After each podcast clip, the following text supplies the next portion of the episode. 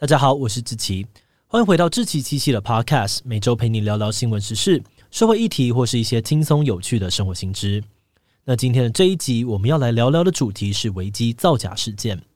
平常如果你在 Google 输入关键字，搜寻出来的第一条结果，应该有很高的可能性是维基百科。那虽然维基百科上面的资讯不一定都很详细，有的时候还可能会有错误。但大致上来说，一般人还是蛮常使用这个网站来当做一个获取资讯的管道。不过前一阵子呢，中文版的维基百科却被爆出了一个可能是史上最扯的造假事件。有个人居然花了好几年的时间，在中文的维基百科上面捏造出了上百万字的古罗斯历史，而且他不是随便写写文章而已哦，甚至呢还大费周章的做年表、画地图，甚至引用了很多的俄语文献。直到被揭穿的时候呢，这个人总共编辑了四千八百字，创建了至少两百多个条目。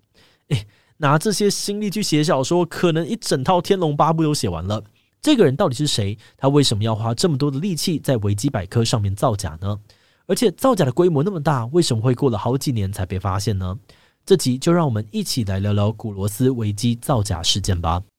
不过在进入今天的节目之前，先让我们来一段工商服务时间。你家的孩子有没有因为跟朋友的个性或想法不同而觉得很生气或委屈的经验呢？作为爸妈，还可以怎么样引导孩子跟不同特质的朋友好好相处呢？今天我们要介绍的《芒狗狗》绘本《我想回家了》，就是针对这类的状况所特别制作的故事。故事中的主角棉花糖猫跟芒狗狗，一个是生性敏感，另外一个则是热情活泼。那虽然他们是好朋友，但是对同一件事情的反应却是不太一样。而我们期待呢，敏感的孩子在读完这本绘本之后，能够发现自己的需求，甚至能够有勇气跟朋友沟通协调自己的看法。那如果是身边有敏感朋友的孩子，也能够透过这个故事来了解到，即使是个性不同，但只要彼此能够相互的理解跟尊重，那就一样可以跟朋友开心的相处哦。那目前我想回家了这款绘本在芒狗狗官网上面有多项的优惠活动。而且只要输入志祺七七专属折扣码 Podcast 七七，就还能够再打九折。现在就赶快到资讯栏点击官网链接，跟孩子一起好好的认识自己吧。好的，那今天的工商服务时间就到这边，我们就开始进入节目的正题吧。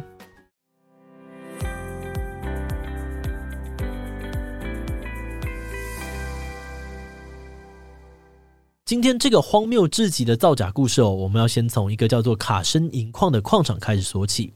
根据维基百科的说法，卡申银矿是中世纪一座位于特维尔大公国的矿场，也就是现在俄罗斯东部的地方。这个银矿场最早呢是在西元一三四四年的时候被平民偶然的发现，然后上报到了这个王公贵族之后动工开挖，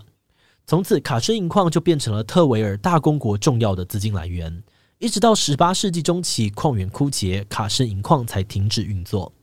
在维基百科上面的卡申银矿页面，还详细的记载了当时银矿区的地质资料、开采技术、矿物的提炼方法等等，资讯可以说是非常的齐全。那有一天，有个叫做伊凡的中国网友在中文的维基百科上面找这个小说素材的时候，偶然发现了这个卡申银矿的资料。刚开始，他如获至宝，觉得自己超幸运的找到了一个没有其他人看过的资料。但秉持着小心求证的精神哦，他还是把这份资料传到朋友的群组，请大家帮忙确认。结果大家疑惑的发现说：“诶，怎么国外的各种资料都完全没有出现过这座卡申银矿？”后来他们甚至还找了会讲俄语、住在俄罗斯的中国留学生帮忙调查，却还是什么都找不到。在现实世界里面，卡申银矿好像根本就没有存在过。而且在查证的过程当中，他们还察觉一件有点奇怪的事，就是中文维基上面的古罗斯资料竟然比俄语维基上面还要丰富。比如刚刚一开始讲到的特维尔大公国，在中文版的维基上面呢，不只是多了一个不存在的卡申银矿，甚至还多了像是农业制度、奴隶贩卖、人民的荣誉观等等的详细内容。而在提到大公国人口的部分，俄语的维基百科只有短短的两行字写说特维尔大公国人口稠密，但切换成中文维基，竟然洋洋洒洒的写了一千七百多个字的篇幅，还很仔细的依照不同君主的统治时期，一一的估算家户数跟人口数，甚至还附上了一个图表给读者参考。另外，还有像是维基百科上面关于古罗斯战争的内容，中文的维基也多出了一些俄文版没有的战争。同样很详细的记载了像是兵力分配、战术运用、交战地点等等的内容。诶，明明是古罗斯的东西，为什么中文资料反而会比俄文的还要多啊？这个诡异的现象引起了网友的好奇心。在一番调查之后，他们发现说，这些关于古罗斯历史的超详细内容，通通都是一个叫做哲毛的作者写的。嗯，那这个哲毛到底是谁？竟然可以比俄罗斯人还要懂古罗斯史？那根据哲毛在维基百科上面的自我介绍，他本身是一个中国人，但他的爸爸是驻俄罗斯的外交官。哲毛曾经在中国师范大学读俄语系，拥有世界史的硕士学位。后来，他到了俄罗斯历史最悠久的莫斯科国立大学留学深造，拿到了历史系副博士的学位，还嫁给了一个俄罗斯人。所以，哲毛虽然来自于中国，但对俄罗斯的语言跟历史都非常的在行。在二零一九年的时候，哲毛加入了中文维基社群，专精俄罗斯历史的他，在社群里面的表现相当的亮眼。有很多的读者都认同他对维基百科的贡献，还颁布了像是俄罗斯勋章、译者勋章、不倦勋章等等的荣誉给他。而在二零二零年五月的时候，他因为备受青睐，拿到了维基的巡查豁免权，也就是说，他发布的文章都可以不用经过审查就直接被刊登出来。嗯。是说，以他的学经历，要写出比俄语维基还要详细的内容，也不是不可能哦。但是，那个不存在的卡生银矿到底又是怎么一回事呢？卡生银矿不存在的这件事情，在中国的知乎论坛上面引起了很多的讨论，当然也惊动了长期编写维基百科的维基人。而就在经过了各方调查之后，大家才终于发现，原来那些看似引用了很多资料、超级专业的条目，居然都是假的。比如说，哲毛写到卡生银矿的时候，引用了某篇俄语论文来说明中世纪矿场的开采方式，但是那篇论文实际上呢是在讲二零零五年全自动采矿系统，跟什么十四世纪的开采方式完全没有关联。又或是呢，哲毛的文章明明在讲这个银币银矿，但引用的却是一本讲铁制品的书籍。最扯的还有像是哲毛标记出处来自于一本书的两百六十五页，但其实那本书根本不到两百页。到底是怎么样引用两百六十五页的啊？总结来说，哲毛写的东西就是一些看起来很专业，但实际一查根本对不上的资讯。而且更让人困扰的是，哲毛捏造的条目也不完全是凭空乱写，更多是在真实历史的事件当中混杂假的人物、假的历史，这样子真真假假，让一般人完全无法分辨。那事件爆发之后，很多人也开始怀疑，哲毛会不会连身份都在造假？他真的是俄罗斯历史的专家吗？于是，除了抓出维基内容造假的部分，网友们也开始针对哲毛这个人进行调查。果然，哲毛被查出有很多个分身账号，而且他还会利用这些账号互相吹捧、互粉互赞。有的时候呢，还会自导自演，让分身来跟哲毛请教有关俄罗斯的问题，塑造出哲毛的专家形象。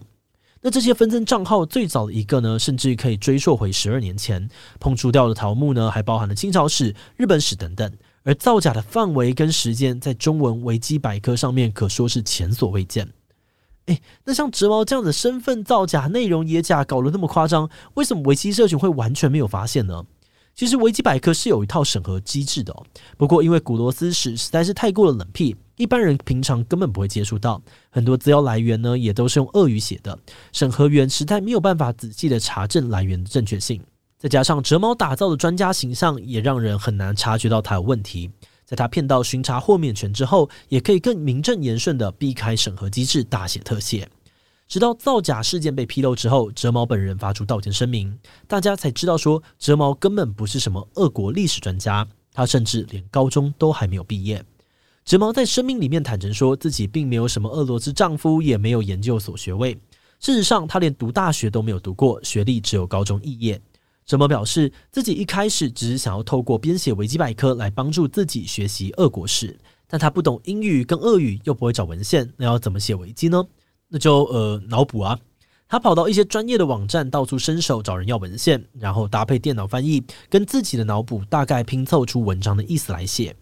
那一开始的时候，因为他抄的论文跟文献还是有一定的水准，所以当时这些文章也顺利的通过了维基的审查。但慢慢的尝到甜头的哲毛觉得这种一点一点拼凑的做法实在是太没有效率了，而且这样子东凑西凑哦，文章逻辑很容易前后对不上，所以哲毛决定整个豁出去，一不做二不休，直接毛起来胡扯瞎扯。而且为了把有破绽的地方圆回去哦，他还越写越认真，越扯越大，最后才会演变成现在这种难以收拾的局面。而关于分身账号的部分，折毛解释说，是因为她的丈夫长期不在家，他觉得孤单寂寞，所以才会创立那么多的分身来跟自己互动，幻想自己有朋友。但是他强烈的澄清说，虽然自己确实有捏造古罗斯史，但清朝史跟日本史的造假绝对不是他做的。他甚至还反问网友：一个人花了十二年的时间，不求名不求利，自己 cosplay 十几个分身，做出这么多的破坏，有可能吗？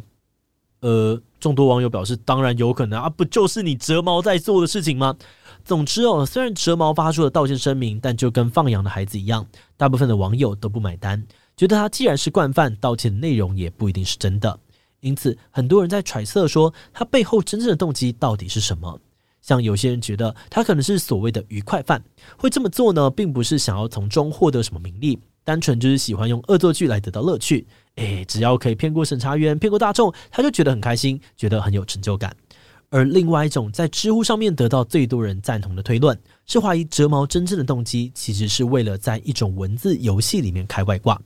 是什么意思呢？这种文字游戏哦，在中国又被叫做是文游、帖游，通常就是玩家在游戏里面扮演某个角色，用文字进行模拟互动。而其中一个很常见的主题，就是让玩家扮演历史上面的国家元首来一较高下。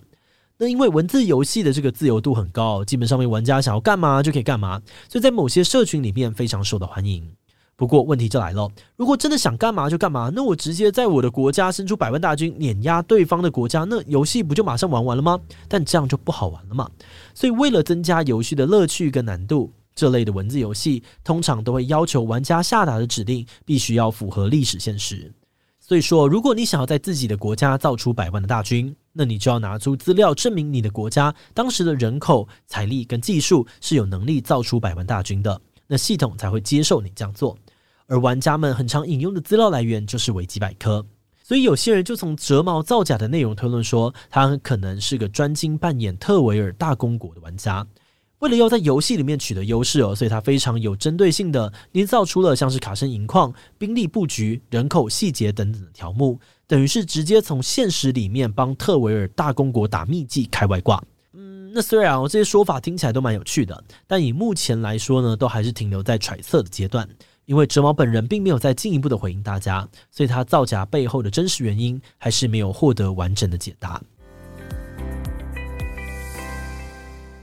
那这集的最后，我们团队也来分享一下制作时的心得。刚开始我们看到这个事件的时候，单纯只是觉得很扯很荒谬，怎么会有人闲闲没事花那么多的时间跟心力，硬生生的把古罗斯历史写成异世界小说？不过，在深入了解更多面向之后，我们也意识到这件事情带来的影响可能比想象中更加的严重。虽然造假的折毛说这只是他的个人行为，但这个事件其实也重创了整个中文维基百科的公信力。很多捏造的内容，甚至也已经被翻译到其他语言的维基上了，让收拾善后的工作变得非常的复杂。那么认为哦，整个事件最大的受害者，可能就是那些真的认真创建内容的维基人。我们之前在 YouTube 上面有做过一支聊维基百科的影片，当时就有提到说，虽然维基百科常常要面对公信力不足的质疑，但是在这个假消息跟内容农场充斥的时代，维基对于内容的规范标准其实已经算高了。那当然，遇到像折毛这样子的有心人士，维基的审核机制还是很难抵挡。但换个角度想，折毛也是花了那么大的力气去造假身份跟假文献，才瞒过了维基的社群。一般人可能也很难做到那么夸张的程度。这或许也可以反过来证明说，目前维基的审核机制还是有一定效果的吧。